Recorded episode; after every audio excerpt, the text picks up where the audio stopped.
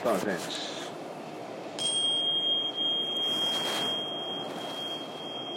O Dharma, incomparavelmente profundo e precioso, é raramente encontrado, mesmo em milhões e milhões de eras.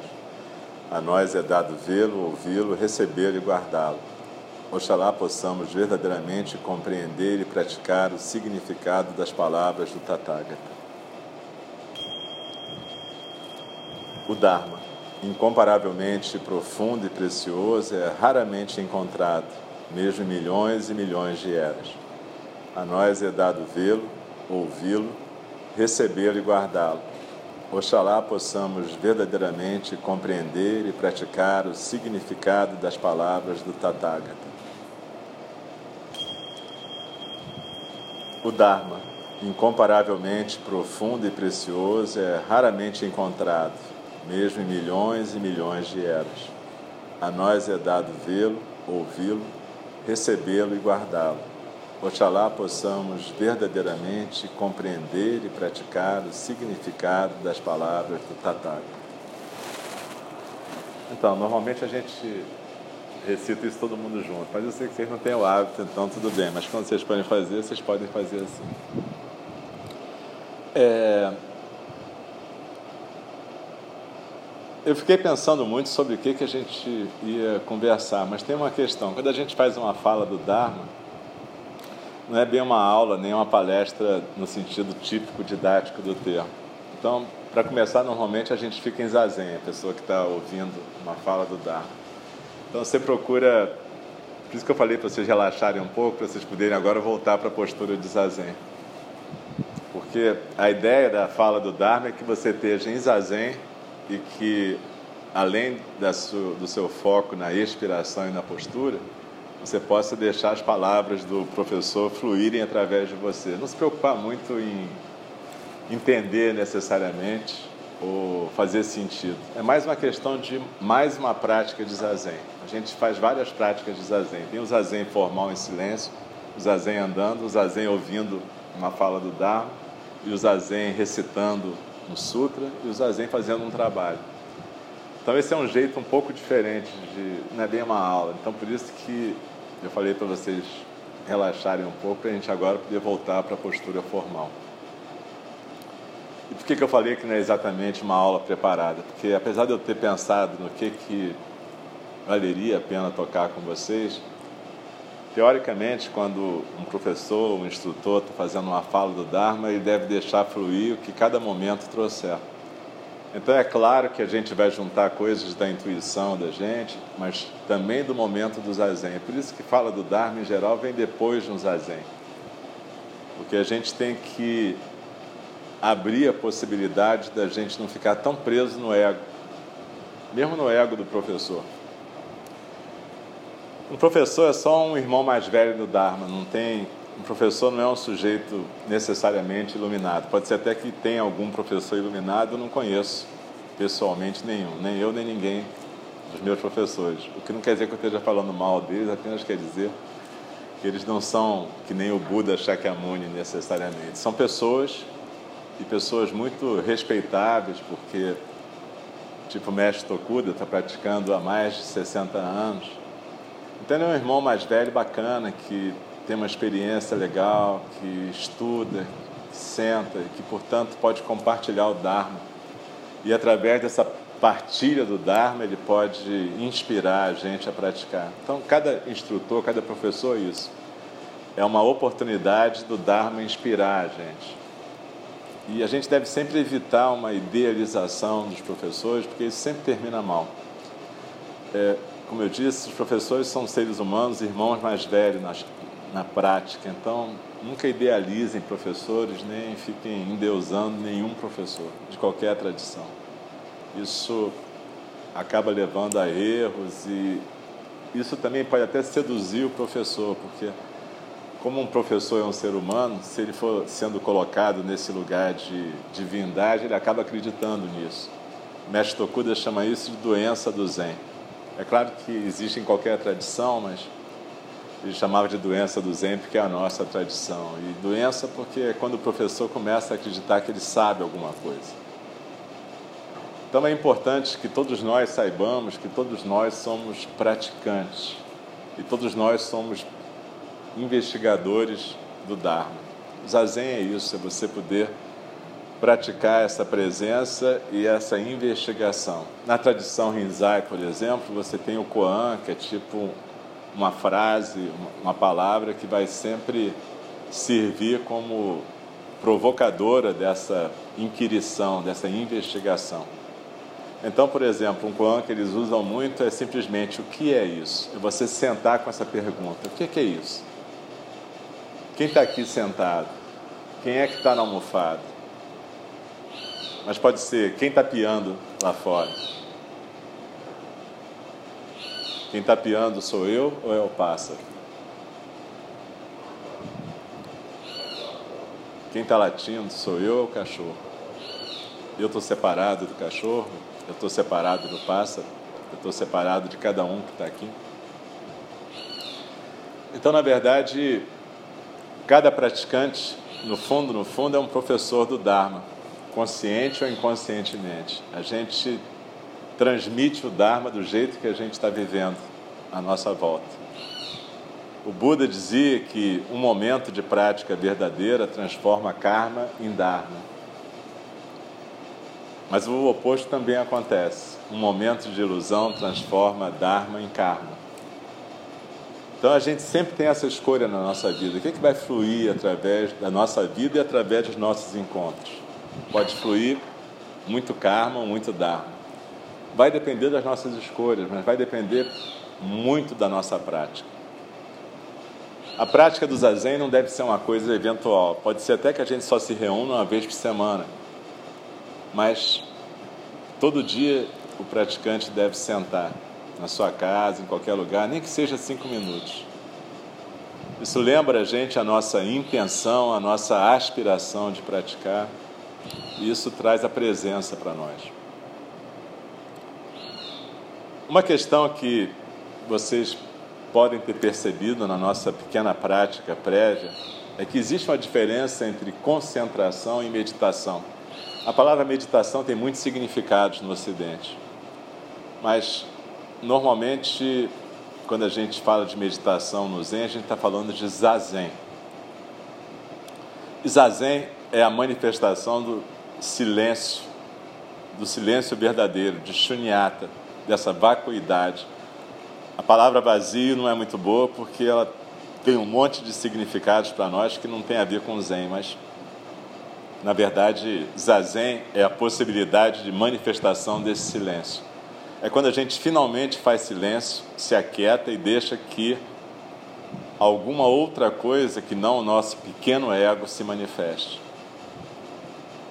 O ego serve para muitas coisas. O ego não é uma coisa ruim, necessariamente. É, a gente não pratica para eliminar o ego, a não ser que a gente queira ser atropelado na próxima esquina. A gente precisa do ego. O ego é o nosso funcionamento no mundo relativo. Só que a gente se apega a esse ego, que na verdade é um conjunto de narrativas, de historinhas. A gente se apega às nossas historinhas e começa a sofrer e fazer todo mundo que está em volta sofrer.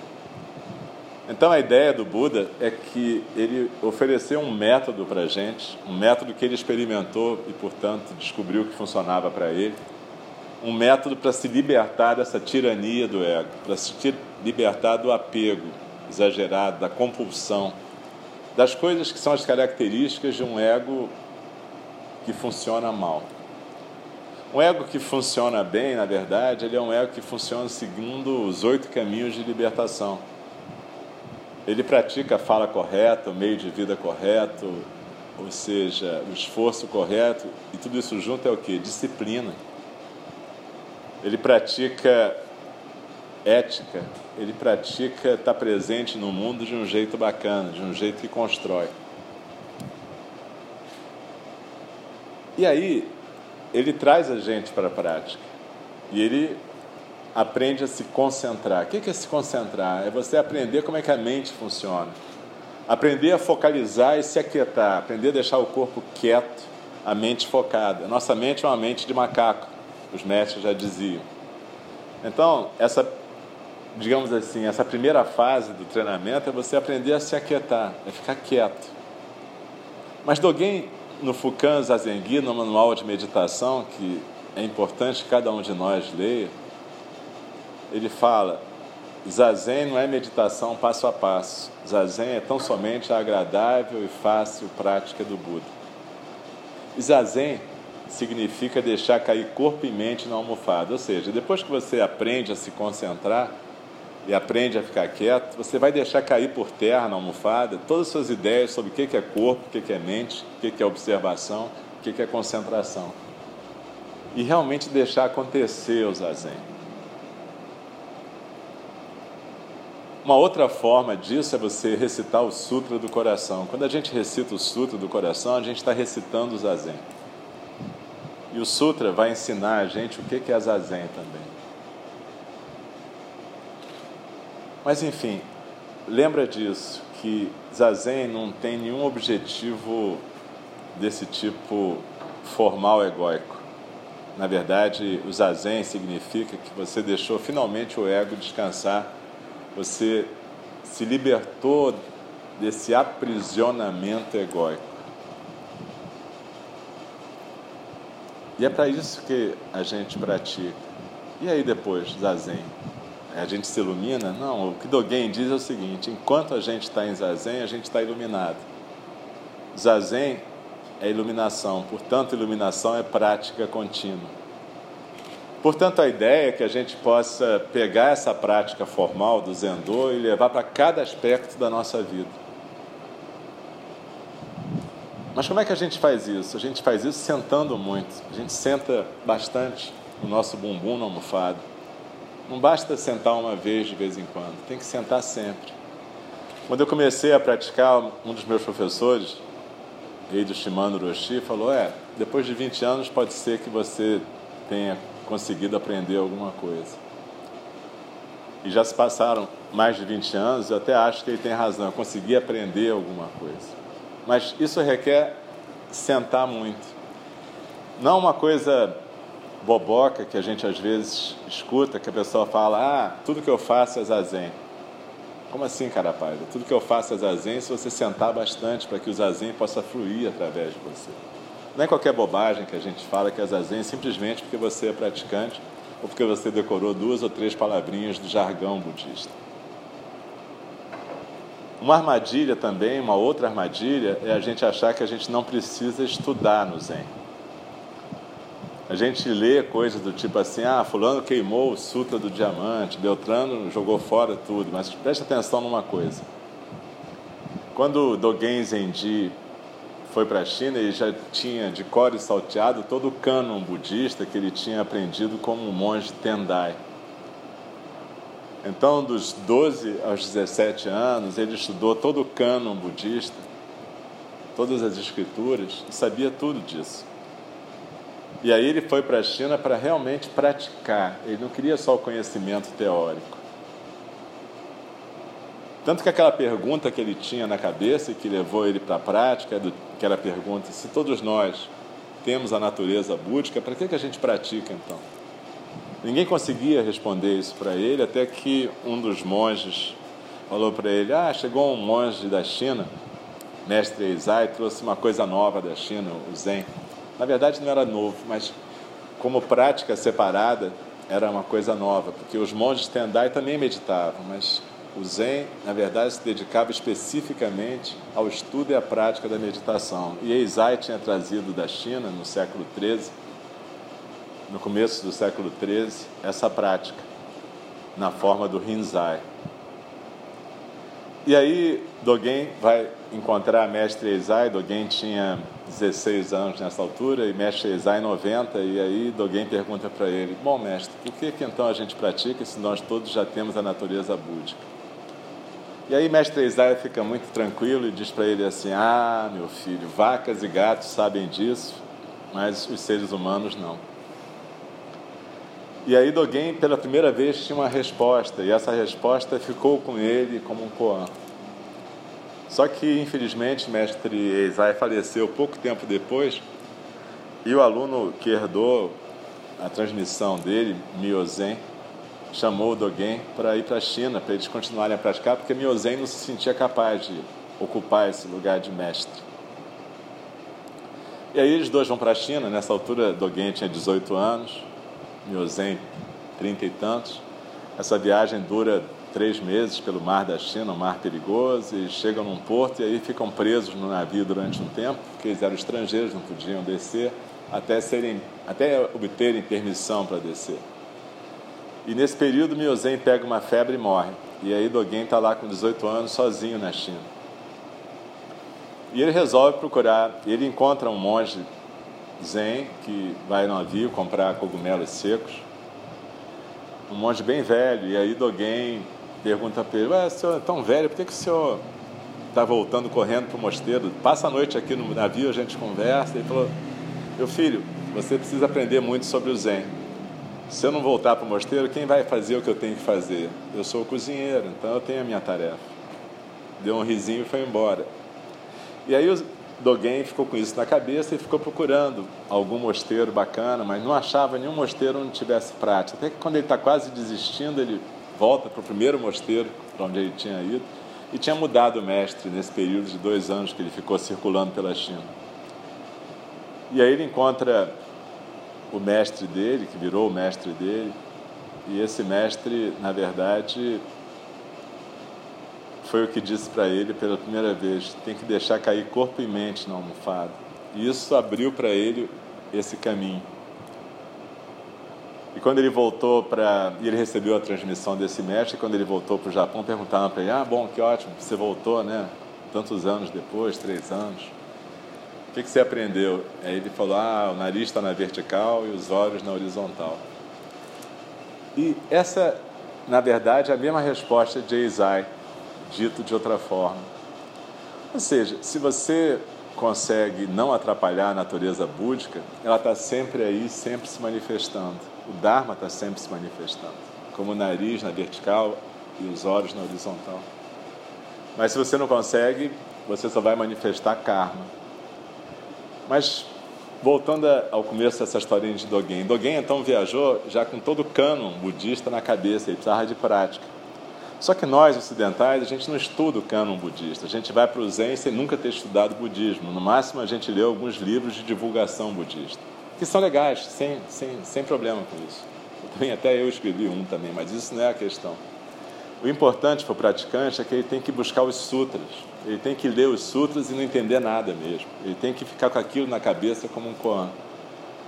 No caso da gente, como praticante Zen, é importante que a gente leia o Fukan Zazengi, o manual de meditação do mestre Dogen. É importante que a gente leia o Sutra do Diamante, que é um dos sutras básicos do Zen. O Sutra Lankavatara, o Sutra do Coração.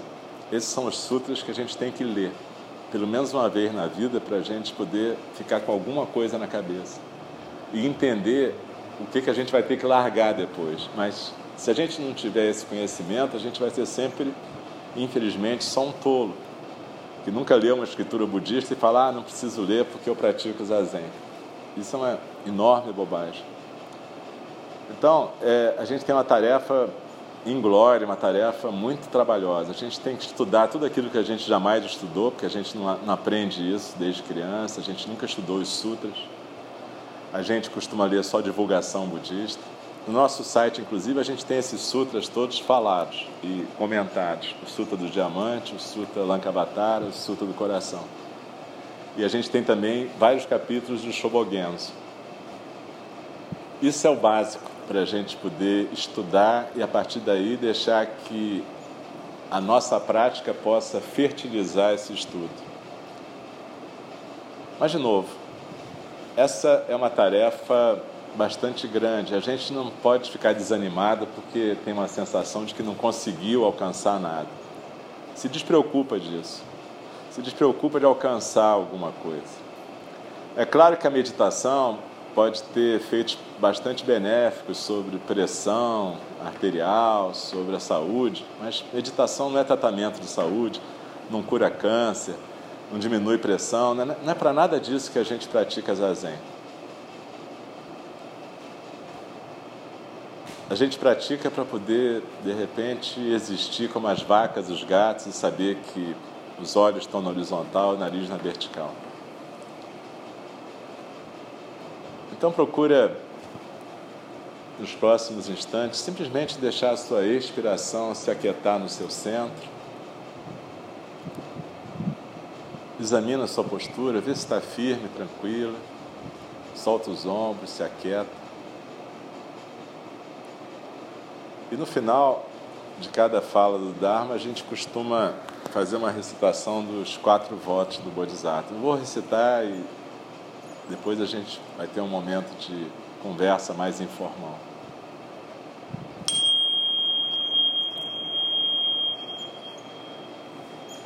As criações são inumeráveis, faço o voto de libertá-las. As ilusões são inexauríveis, faço o voto de transformá-las. A realidade é ilimitada, faço o voto de percebê-la. O caminho do despertar é insuperável, faço o voto de corporificá-lo. As criações são inumeráveis, faço o voto de libertá-las. As ilusões são inexauríveis, faço o voto de transformá-las. A realidade é ilimitada, faço o voto de percebê-la. O caminho do despertar é insuperável, faço o voto de corporificá-lo. As criações são inumeráveis, faço voto de libertá-las. As ilusões são inexauríveis, faço voto de transformá-las. A realidade é ilimitada, faço voto de percebê-la. O caminho do despertar é insuperável, faço o voto de corporificá-lo. Deixe-me respeitosamente lembrá-los a questão de vida e morte de importância suprema. O tempo passa e a oportunidade é perdida. Vamos despertar, despertar, prestem atenção. Não desperdice a sua vida.